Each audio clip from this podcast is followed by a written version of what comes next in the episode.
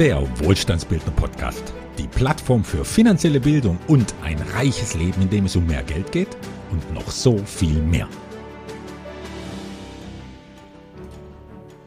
Heute geht es um kostenlose finanzielle Bildung und Geld aus dem Blauen. Über Investmentkongresse, Erbtanten und ein magisches Vakuum, das Geld ins Leben zieht. Anfang Februar wurde ich eingeladen, als Sprecher bzw. Interviewpartner bei einem Investmentkongress mitzuwirken, der im Internet ausgestrahlt wird. Ich habe mich dafür entschieden mitzumachen, weil ich erstens allein bin mit dem Thema der Geldvermehrung auf institutionellem Niveau und weil ich den Initiator des Kongresses noch nicht kenne, aber kennenlernen will. Der wird mich dann auch interviewen. Michael Menta ist das. Ein Unternehmer und natürlich ein Investor.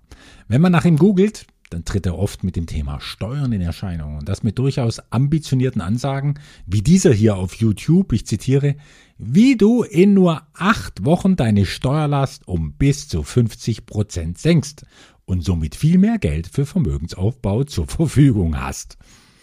Dort auf seinem Kanal Michael Investmenter, da bespricht er noch viele andere Themen, die erfrischend, ja, wirklich erfrischend realitätsnah sind. Da geht es um Homeoffice-Pauschalen, Fahrräder, Schulden bei PayPal oder Klarna, äh, Inflationsprämien, Turboabschreibungen auf Immobilien, Steuerfreiheit auf Mieteinnahmen. Na, da ist für jeden was dabei. Nun organisiert dieser Michael einen Investmentkongress, der vom 23. bis 26. März 2023 stattfindet. Jeder kann sich jedes Interview anschauen und das kostenfrei. Aber natürlich ist nichts wirklich kostenfrei, denn heutzutage bezahlt man entweder mit Geld oder mit seinen Daten, in dem Fall aber auch nur mit einer E-Mail-Adresse und einer Telefonnummer. Wobei, wer seine Telefonnummer nicht angeben will, der soll einfach eine Fantasienummer eintragen. Es muss nur die E-Mail-Adresse bestätigt werden. Ja, und nach dieser Anmeldung wird man dann auf eine klassische Verkaufsseite geleitet, wo ja, die üblichen Zusatzpakete angeboten werden. Doch wer die nicht mag, der muss einfach nur ganz runter scrollen und dort einen in kleiner Schrift hinterlegten Link anklicken, dass man ohne das alles mitmachen will. Und fertig. Man kann sich dann von mindestens 28 Referenten eine Menge spannender Themen rund ums Investieren anhören. Wer alles verfolgen will, der verbringt dort mindestens 15 Stunden, also das wird kaum jemand machen. Also pickt sich jeder die Themen raus, die ihn interessieren. Aktien, Immobilien, Kryptowährungen, digitales Unternehmertum, Private Equity, Persönlichkeitstraining und eine Immo Queen, wie sie sich selbst nennt, die gibt es auch. Aber insgesamt viel, viel zu wenig Frauen unter den Referenten, um auch ja, es wäre so schön, um auch ein größeres weibliches Publikum anzusprechen, aber Michael Menter, der kann nichts dafür, dass die Investorenbranche nicht durch mehr Frauen ein erweitertes, ja und wahrscheinlich klügeres Gesicht bekommt, zumal, wie wir wissen, Frauen beim Investieren oft das bessere Händchen haben. In vergangenen Podcasts hatten wir es ja schon davon, etwa in den Folgen 31 und 32. Ich stelle deren Links auch nochmal in die Show Notes zu diesem Podcast hier. Auf drei Interviews, die der Kongress anbietet, will ich gesondert aufmerksam machen. Allein wegen denen könnte es sich nämlich lohnen, sich anzumelden. Special Guest und ein Star unter deutschen Unternehmern ist Wolfgang Grupp, der Patriarch des Textilherstellers Trigema. Ihr wisst schon, die mit der Affenwerbung. 84 Kilometer von mir entfernt in Burladinger auf der Schwäbischen Alb. Man muss gewiss nicht immer der Meinung von diesem Wolfgang Grupp sein, wenn er die auf den verschiedensten Plattformen verkündet, aber ihm zuzuhören, das ist immer wertvoll, weil er unserer Zeit schonungslos den Puls fühlt. Und er hat alle Aufmerksamkeit verdient als jemand, der bis heute die gesamte Wertschöpfung seiner Firma mit 1200 Mitarbeitern im Hochsteuerland Deutschland beheimatet. Ich kenne sonst keine Firma dieser Größenordnung, die sich so konsequent zum Standort Deutschland bekennt. Und dann im weiteren Verlauf des Kongresses sollte niemand Gerald Hörhan verpassen. Weithin bekannt durch seinen unterhaltsamen und klugen Bestseller Investment Punk, warum ihr schuftet und wir reich werden. Und dann sein Folgebuch Gegengift, warum euch die Zukunft gestohlen wird, was ihr dagegen tun könnt. Das ist einfach tolle, freche und der Praxis abgeschaute Literatur, die der Finanzbranche wirklich die Spinnweben aus den Perücken weht. Gerald, 1975 in Wien geboren, ja, der ist schon allein auch als Persönlichkeit interessant. So eine echte Type und ein Selbstdenker, ja, der auch seinen rechten Spaß darin findet, anzuecken. Seine größte Stärke aber ist seine Intelligenz. Der Kerl ist einfach saugescheit. Ich meine, klar, er hat ja nicht zuletzt in Harvard Mathematik und Wirtschaft studiert und Medaillen bei Mathematik-Olympiaden gewonnen. Er kann also rechnen. Und er berechnet mit Vorliebe, wie sich sein Vermögen entwickelt, rund um unzählige Immobilien und Firmenbeteiligungen, die er schon eingegangen ist. Einer seiner prägnantesten Leitsprüche lautet, der Rechenstift lügt nicht. Ich zitiere diesen Spruch in jedem Seminar, auch wenn ich lange nicht mit so viel Inbrunst rechne wie er. Wer sich von den zahlreichen provisionsbewussten Akteuren in der Finanzwelt nicht belügen lassen will, der kommt halt ums Rechnen nicht herum. Und wie gut sich Gerald mit Vermögensaufbau auskennt, zeigt auch, dass er als vielfacher Millionär natürlich zur Miete wohnt Zumindest vor wenigen Jahren war das so, als ich ihn kennenlernte. Nobel zwar am Stephansplatz, direkt am Wiener Dom, aber eben zur Miete. Und er weiß warum. Weil er rechnen kann. Und dann wird in dem Investmentkongress auch Professor Dr. Jack Nasher interviewt. Den kenne ich nicht persönlich, aber ich habe äh, mir im Internet viel von ihm angeschaut. Nasher, ein deutscher Landsmann übrigens, bezeichnet sich selbst als Verhandlungsexperte und Immobilieninvestor. Dass er reden und denken kann, das hat er auch in einigen Fernsehauftritten bewiesen. Seine ja durchaus weitläufige Karriere und seine Professur für Führung und Organisation an der Munich Business School, die rechtfertigen allemal neugierig in seinen Beitrag beim Kongress reinzuschauen. Ja, und was mein Kongressinterview angeht, ich werde mich natürlich mit dem ganz spezifischen Wohlstandsbildner-Ansatz einbringen, der sich, ja wen wohl, institutionelle Investoren zum Vorbild nimmt. Und dieser Ansatz scheint für kleine Leger noch immer exotisch zu sein, denn ich bin mit diesem Thema allein auf weiter Flur. Ja, es wird durchweg darüber gesprochen, wie die Kleinen ihr kleines Geld investieren können. Doch dass die Konzepte der Großen, die großes Geld investieren, auch für die Kleinen umsetzbar wären, das wird nirgends sonst auf dem Kongress erwähnt. Also ändern wir das. Das Titel meines Gesprächs mit Michael Menter verrät es auf der Stelle, ich zitiere, Geld vermehren und sichern wie institutionelle Investoren, wie du zweistellige Renditen jenseits von Banken, Börse und Bitcoin mit wenigen Stunden Aufwand pro Jahr erwirtschaften kannst. Alles Wichtige in 26 Worte gepackt mit ambitioniertem Tonfall, ich weiß, denn wir wollen ja auffallen in der Fülle der Themen.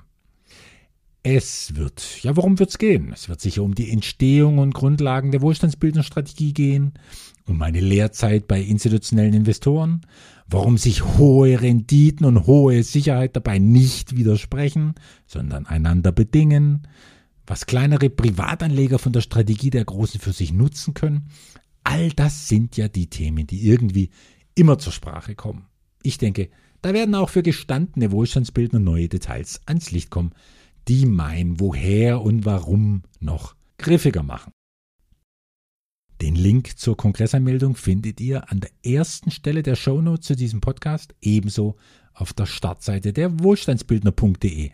Aber da er nicht schwer zu merken ist, der Link lautet investment-kongress.com slash Ogga. Benützt ja bitte, benützt diesen Link zur Anmeldung, denn nicht nur Michael Menter interessiert ist, wie viele Wohlstandsbildner Hörer und Leser an dem Kongress teilnehmen werden. Nein, das interessiert natürlich auch mich. Ob ich nämlich Teilnehmer für so ein Event gewinnen kann. Und Wohlstandsbildner natürlich im Speziellen. That's the sound of money. Fresh printed money. money. money. money. Sprechen wir jetzt über eines meiner Lieblingsthemen. Lieblingsthema deshalb, weil es mich jeden Tag umtreibt und inspiriert. Ja, ohne Übertreibung, inspiriert. Mein Werdegang jedenfalls der letzten 12 bis 15 Jahre, der wäre undenkbar ohne das, was ich das Vakuumprinzip nenne. Das ist eine Technik, um mit Gedanken und Zielen einen Sog zu erzeugen, der Fülle ins Leben zieht. Klingt einfach, ist einfach, aber mit der Klarheit absichtsvollen Tuns sind da nur ganz wenige unterwegs. Im Gegenteil, die meisten limitieren sich in ihrem Denken und Erschaffen, ohne dass sie es wüssten. Mit zwei Beispielen aus der Beratungsarbeit gerade der letzten zwei Monate will ich das jetzt mal ausführlicher erläutern. Fülle Geschichte 1. Im Urlaub ein Viertel des Jahreseinkommens verdienen. Ende 2022, da spreche ich mit einem frisch gebackenen Wohlstandsbildner, der schon einige Erfahrungen mit größeren Geldmengen gesammelt hat. Nennen wir ihn mal hier Alexei.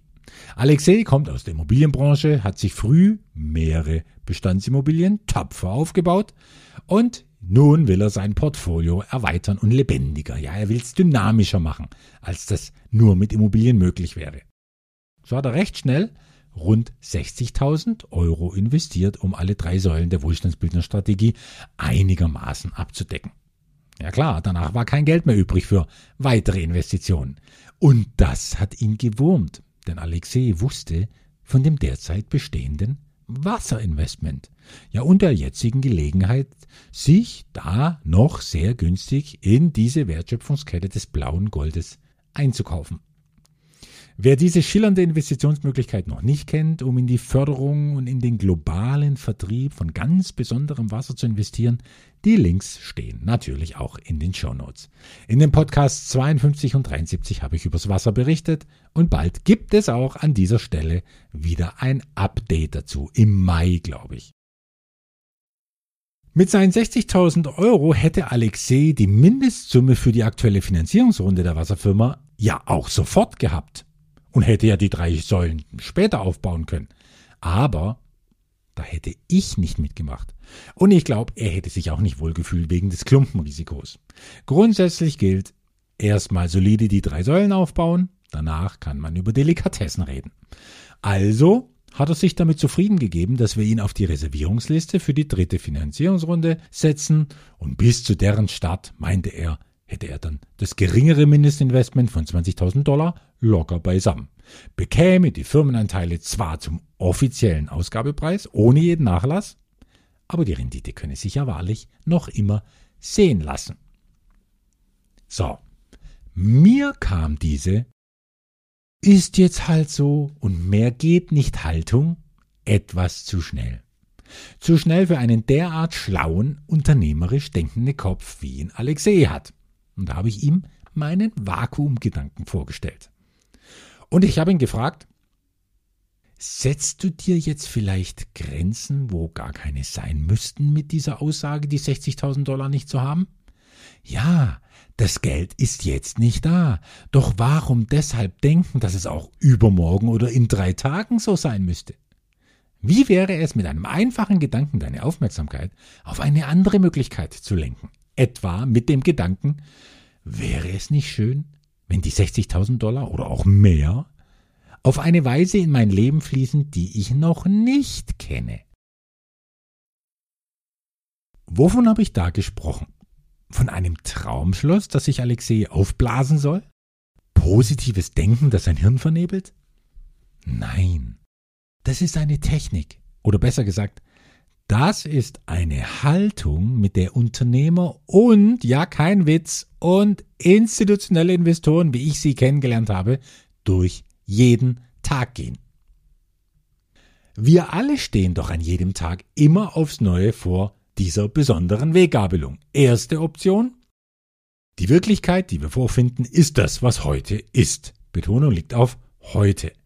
Ja, und bin ich mit dem heutigen Zustand zufrieden und will, dass sich nichts ändert? Ja, dann gibt's nichts zu tun, außer dankbar zu sein dafür, dass jetzt alles so passt, wie ich es haben will. Zweite Option. Mit dem, was heute ist, bin ich nicht einverstanden. Und damit kann das der Anlass dafür sein, dass ich mir ein anderes Morgen gestalte. Ich nenne das schöpferische Unzufriedenheit.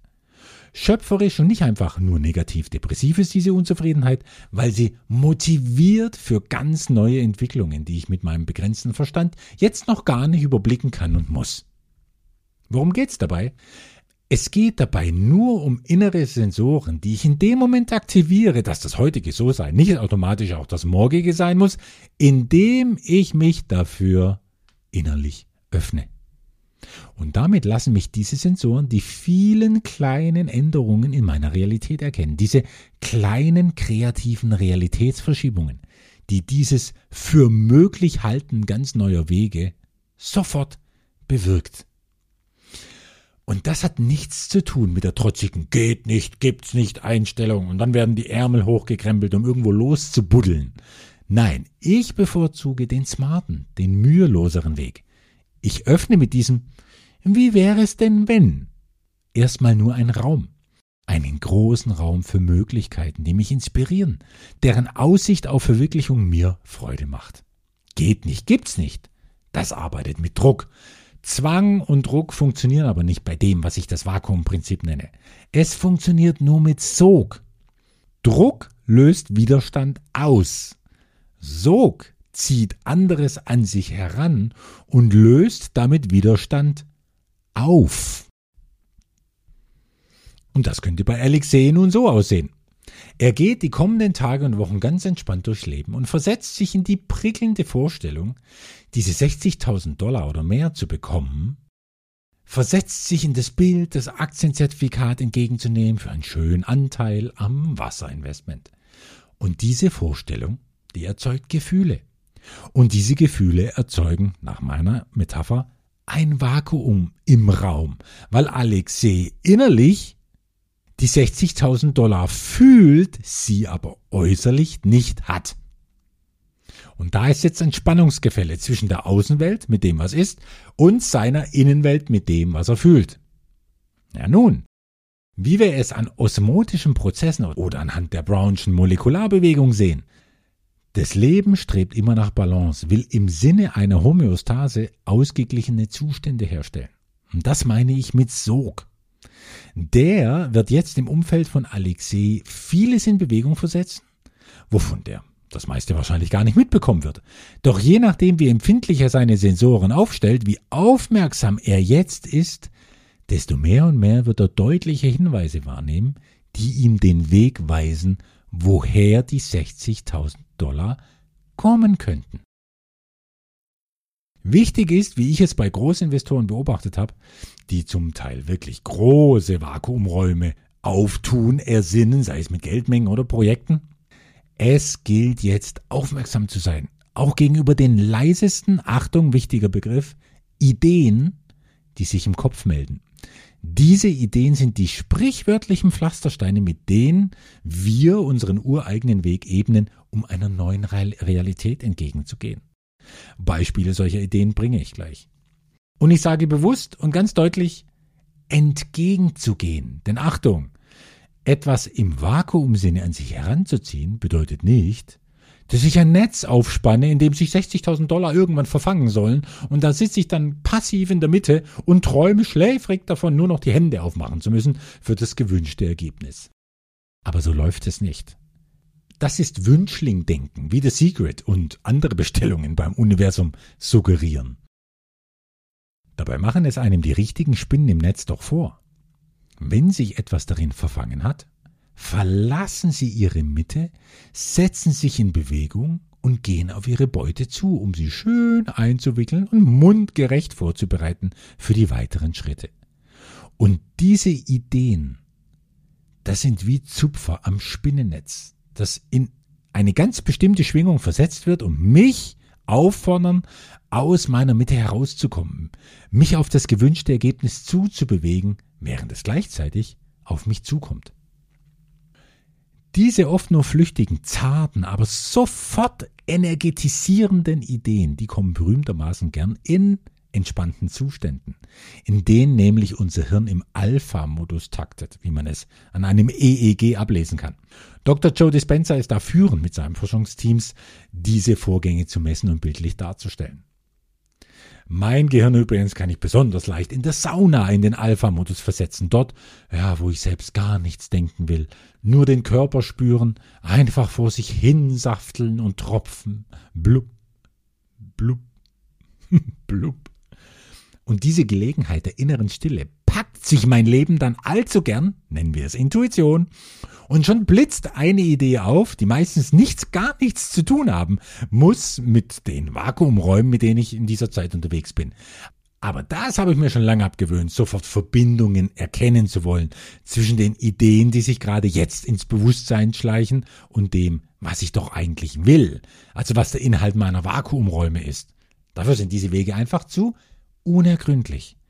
Ich muss dem Weg, den mir diese Ideen pflastern, nur folgen. Also zum Beispiel den Anruf machen, wenn mir die Idee kommt, einen Anruf zu machen.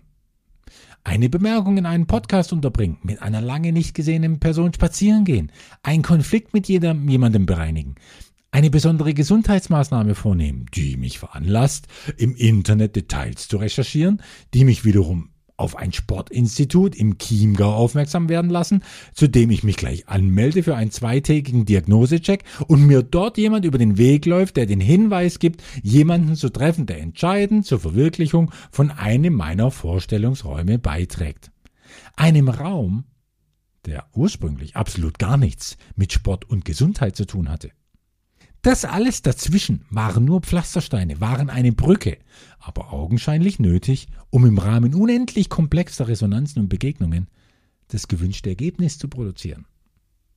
Und all das wegen einer schöpferischen Unzufriedenheit und dem Gedanken, okay, jetzt ist es nicht so, aber wäre es nicht schön, wenn? Und klar kann das, wenn ich mich bewege, wenn ich meine Mitte verlasse, auch mal mit Arbeit, Einsatz, Anstrengung und Durchhaltevermögen einhergehen, weil wir uns von der Mitte eines eingewohnten und deshalb bequemen Zustands wegbewegen, hin zu einer neuen Realität. Aber das kann ja auch Spaß machen, wenn wir uns dabei spüren, wie wir diesem Weg des homöostatischen Ausgleichs folgen und damit Träume und Ziele verwirklichen. Was für mich immer als Erkenntnis bleibt, als tröstliche, tröstende Erkenntnis bleibt in diesem nie durchschaubaren Räderwerk der Welt, wie wir sie für uns gestalten, ich muss gar nichts alleine schaffen. Das Leben kennt Millionen Wege, Dinge zu ermöglichen, die ich weder überblicken noch planen muss. Es genügt einfach nur der Fokus auf meine Vakuumräume und die Aufmerksamkeit auf Hinweise, die mir meinen Weg pflastern. So mächtig ist ein nur kleines elektrisches Spannungspotenzial im Gehirn, dass ich ganz entspannt mit einem wäre es nicht schön Gedanken erzeuge. Und so werde ich zur Sendestation, die wie ein Drehfunkfeuer in alle Richtungen die Frequenz rausschickt, um die Menschen, Dinge oder Ideen oder Projekte oder Geld, was auch immer, in Resonanz zu bringen, die es braucht, um mein Vakuum mit Wirklichkeit zu füllen. Es ist ein magischer Prozess, den wir jeden Tag anstoßen und genießen können.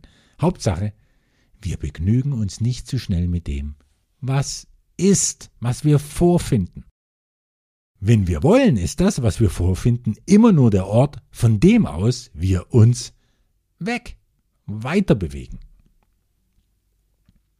Für jene, die das jetzt weniger prosaisch, sondern eher handfest physikalisch ausgedrückt haben möchten, zu denen ich mich ja selbst auch zähle, hier das alles nochmals in anderen Worten, wie diese erwähnten magischen Prozesse funktionieren könnten. Ja, letztlich sind es ja alles nur Bilder, Bilder gekleidet in Worte.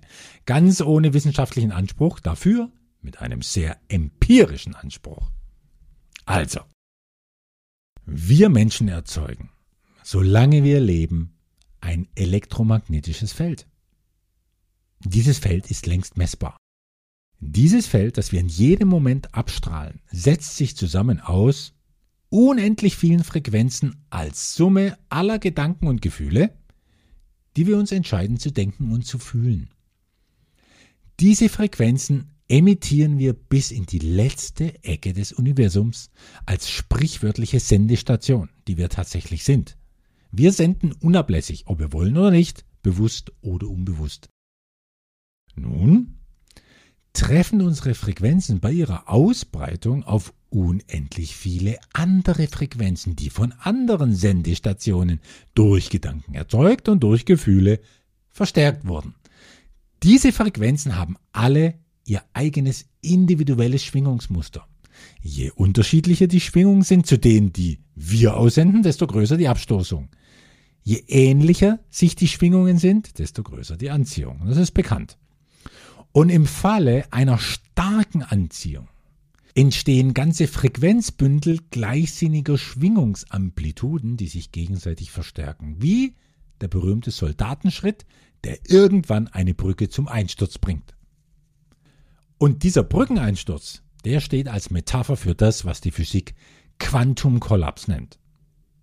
Was immer sich im Leben manifestiert, ist die Verklasterung von Frequenzen, die sich derart verdichtet und damit verlangsamt haben, dass wir sie in unserer niederfrequenten Welt wahrnehmen können. Heißt, einst hochfrequente Schwingung ist Materie geworden und damit erfassbar geworden für unsere fünf Sinne. Nun, wie gerade erwähnt, hat jeder Gedanke seine ganz eigene Signatur. So auch dieser Gedanke. Okay, 60.000 habe ich jetzt nicht, dann warte ich halt auf Runde 3. Wie klingt also wie schwingt dieser Gedanke denn im Vergleich zu folgendem? Ach, es wäre so schön, auf smarte Weise jetzt noch irgendwie 60.000 Dollar oder mehr für die zweite Runde herzubekommen. Vielleicht gibt es ja dafür Möglichkeiten, die ich jetzt noch nicht sehe.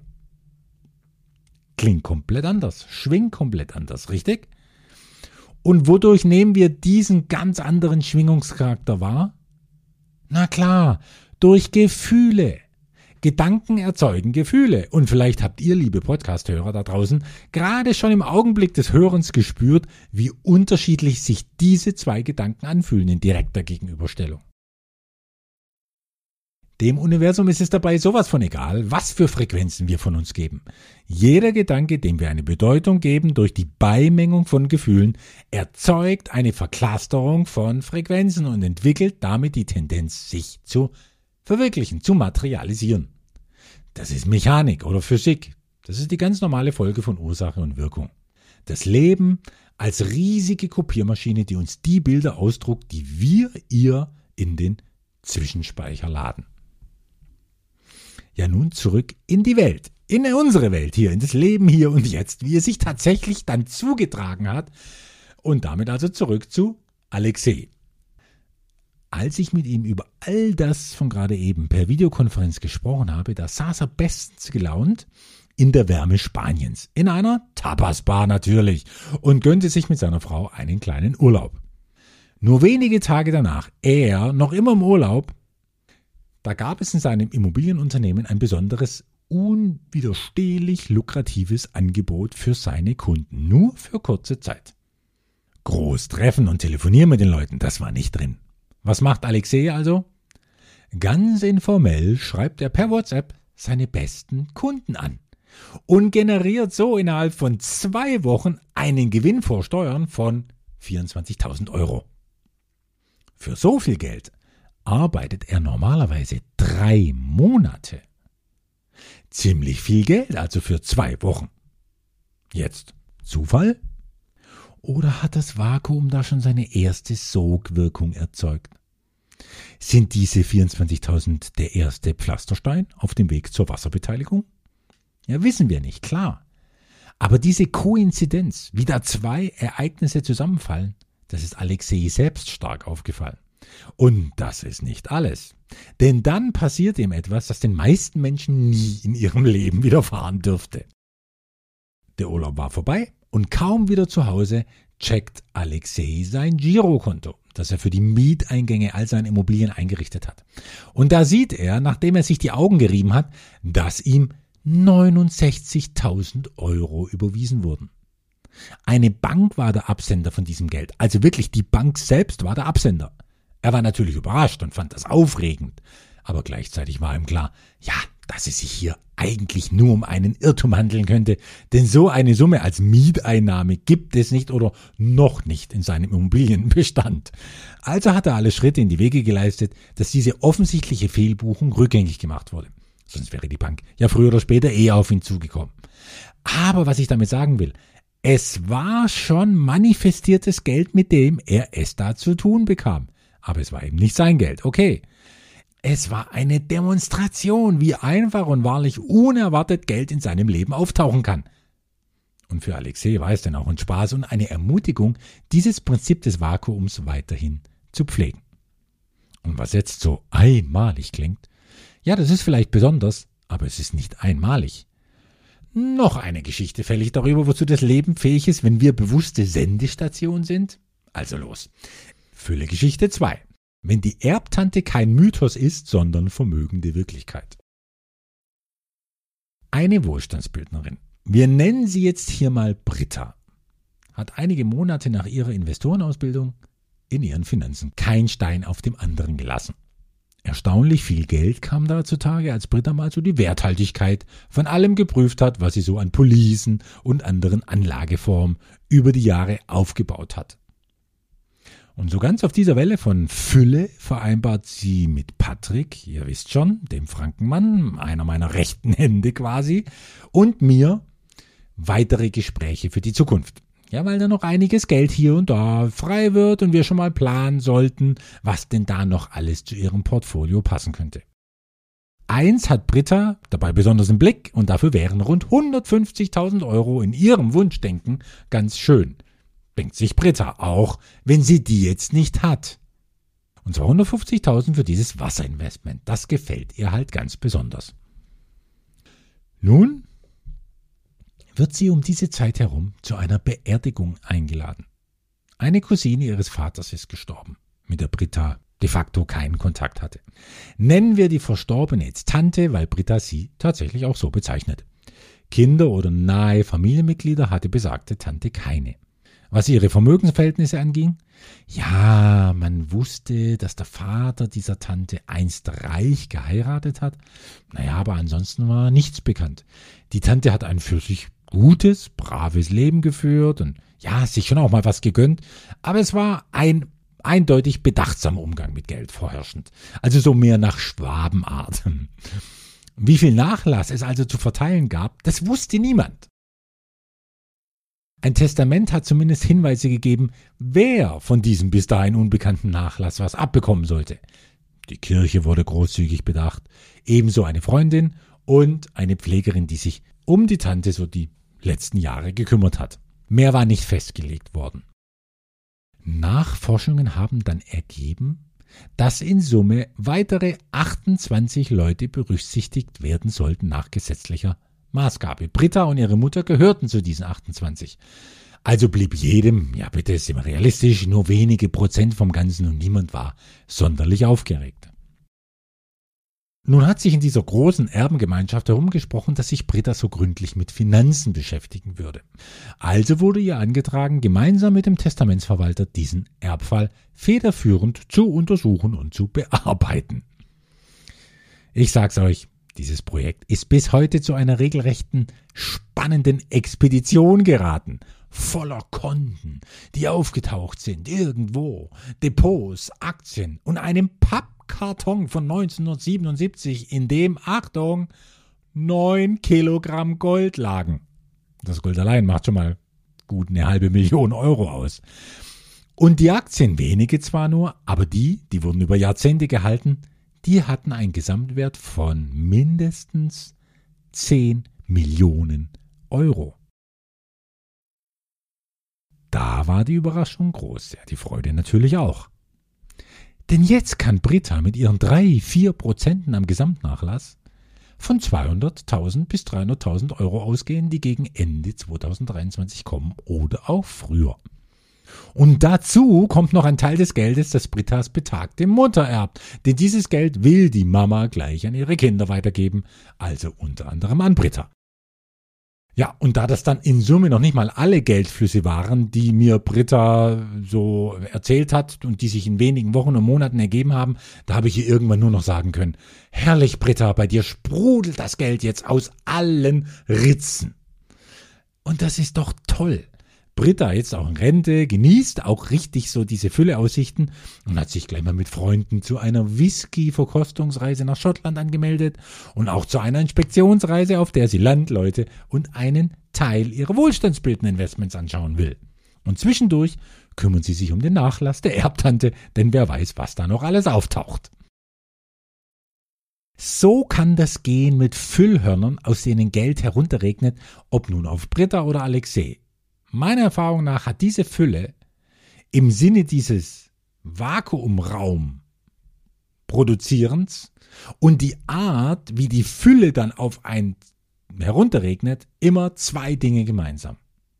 Erstens, niemand hatte sie auf dem Radar, denn sie ist nicht plan und berechenbar. Hier geht es um Geld aus dem Blauen quasi, das frei, aber dann doch gar nicht so überraschend ins Leben strömt. Und zweitens, jeder hatte, dem solche Geldströme begegnen, einen Vakuumraum in sich aufgebaut, mit einem Zweck, der Sogkraft erzeugt hatte. Es gab immer ein klares Wofür, und dieses Wofür war sinnstiftend, war inspirierend, war begeisternd. Es waren also immer sehr starke, die eigene Frequenz erhebende Gefühle im Spiel. Und dann hat das Leben jede Menge Möglichkeiten, ein Vakuum zu füllen. Und wenn sich das Leben dabei der zum Sprichwort gewordenen reichen Erbtante oder einer Geschäftsmöglichkeit bedienen muss, die einen im Urlaub erwischt. Ja, hat das jetzt zu tun mit der Idee eines Vakuums und eines elektromagnetischen Spannungsfeldes? Alexei oder Clara oder ich, wir können es nicht beweisen. Aber wäre es nicht einfach schön, wenn es so wäre? euer Andreas.